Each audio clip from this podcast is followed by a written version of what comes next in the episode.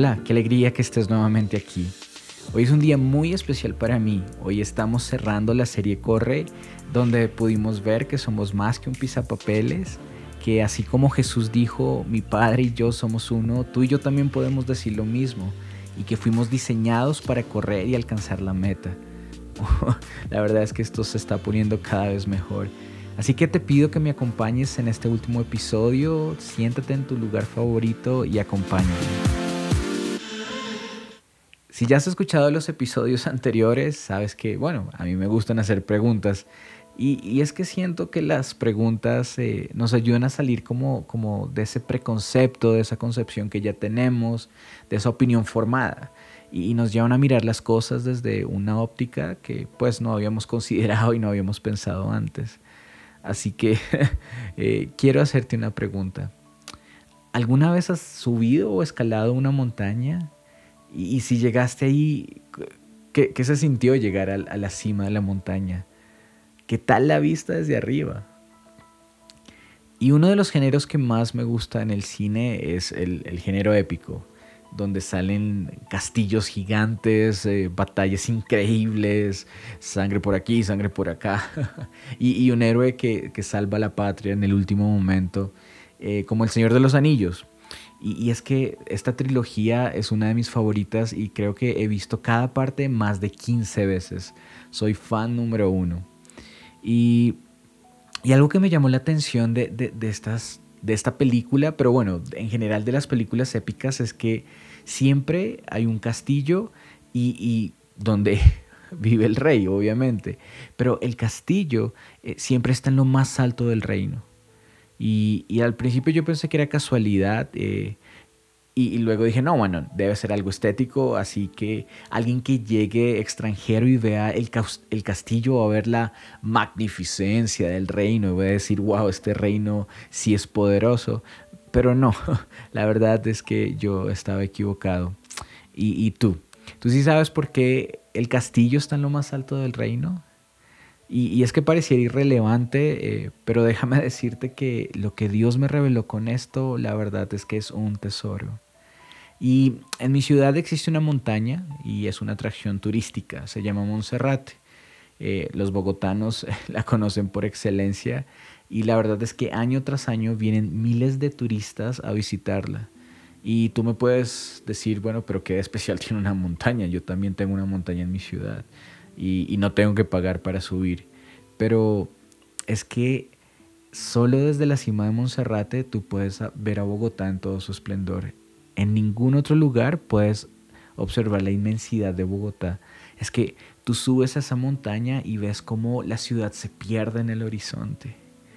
Y así como Bogotá solo puede observarse bien desde una cima, eh, el castillo debía estar en la cima del reino, porque Solo allí el rey podía observar eh, bien su reino, podía, tener una visión completa de su reino. Y, también sucedía que cuando, cuando los ciudadanos, cuando los que habitaban el reino veían el castillo, sabían que quien habitaba allí, su rey, eh, tenía total control y autoridad sobre ellos. Eh, era quien mandaba. Pero no solamente eso, sino que también estaban tranquilos porque sabía que si había algún problema, el rey iba a ser el, primero en salir con su ejército y defenderlos. Él se iba a encargar de la situación.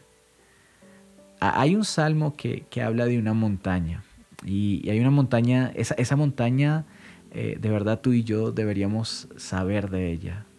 Y quiero leerte lo que dice el salmo. Y tú lo puedes buscar en tu casa y el salmo es el 24 versículos 1 al 6. Y te lo voy a leer desde la Biblia de las Américas. Y dice, del Señor es la tierra y todo lo que hay en ella, el mundo y los que en él habitan, porque Él la fundó sobre los mares y la sentó sobre los ríos.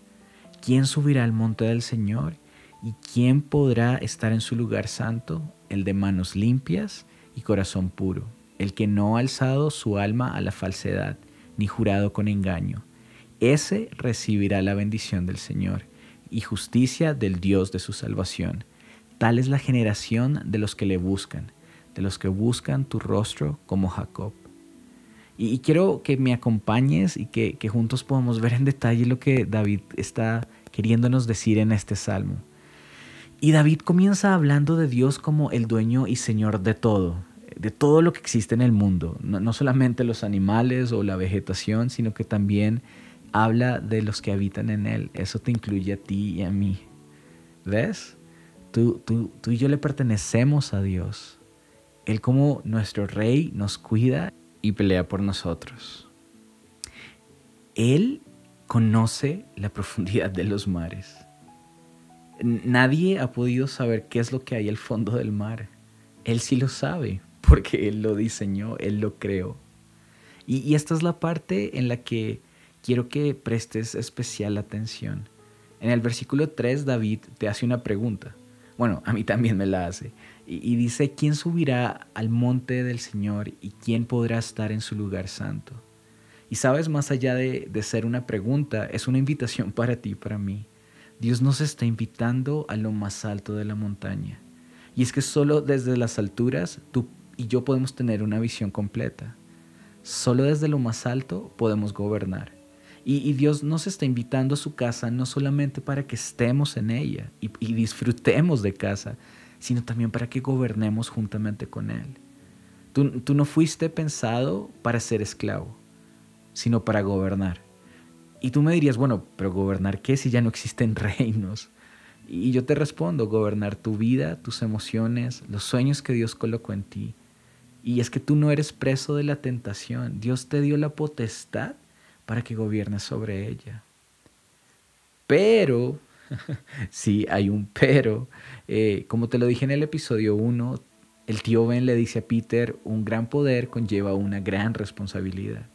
Y en el versículo 3 hay algunas condiciones para que tú y yo podamos gobernar, para que podamos estar en las alturas. Manos limpias. Déjame preguntarte, ¿qué representan las manos para ti?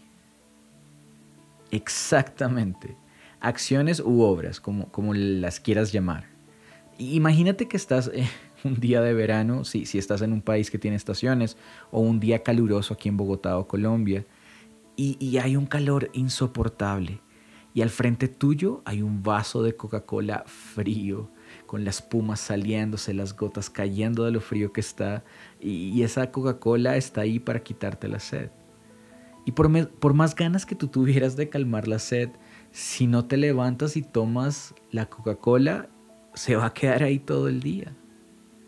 Ahora bien, dice manos limpias. ¿A qué se referirá con, manos limpias? Ahora que estamos en época de COVID-19, eh, lavarnos las manos 5, 10, 15, 20 veces al día.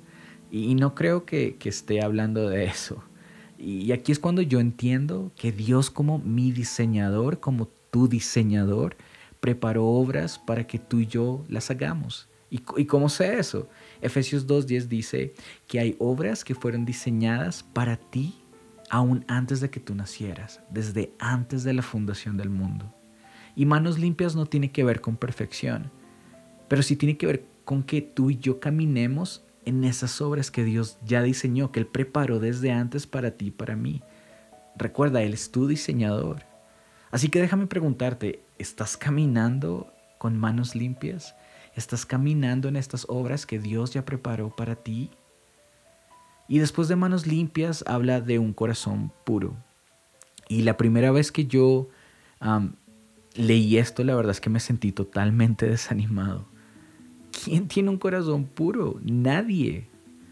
Eh, y, la verdad es que pienso toda la maldad que hay en el mundo y, solo basta con que yo me vea al espejo para ver que también soy malo y que a veces solo pienso en mí y quiero mi propio beneficio. Pero es que nadie podría subir entonces a la cima. Y esto nuevamente me reafirma que Dios no está hablando de perfección.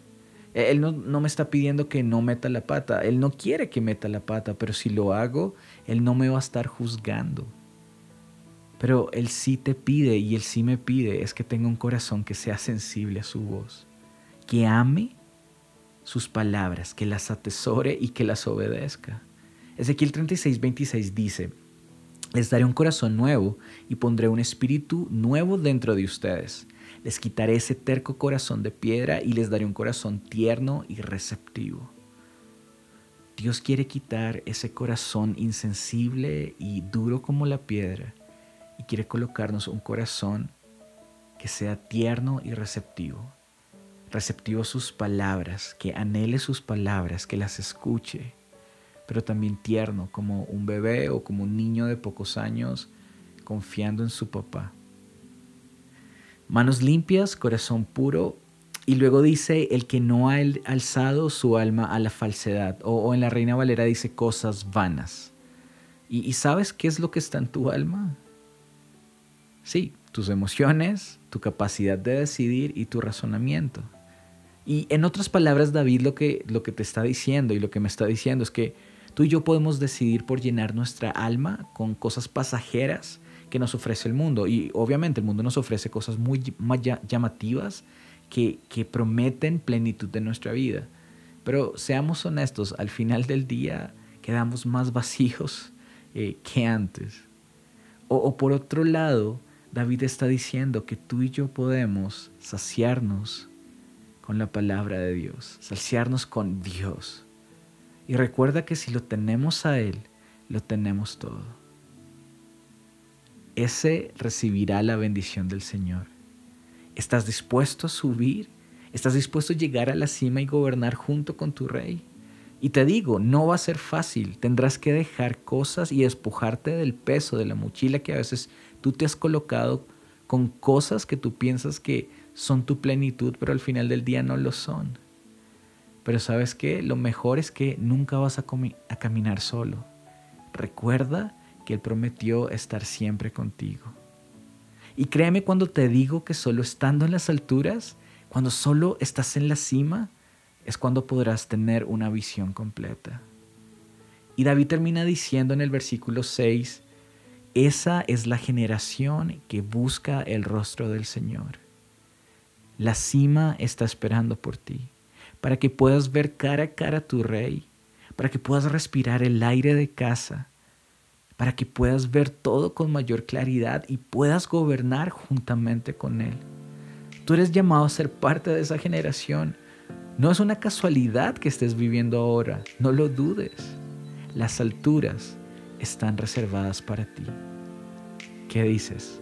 ¿Subimos?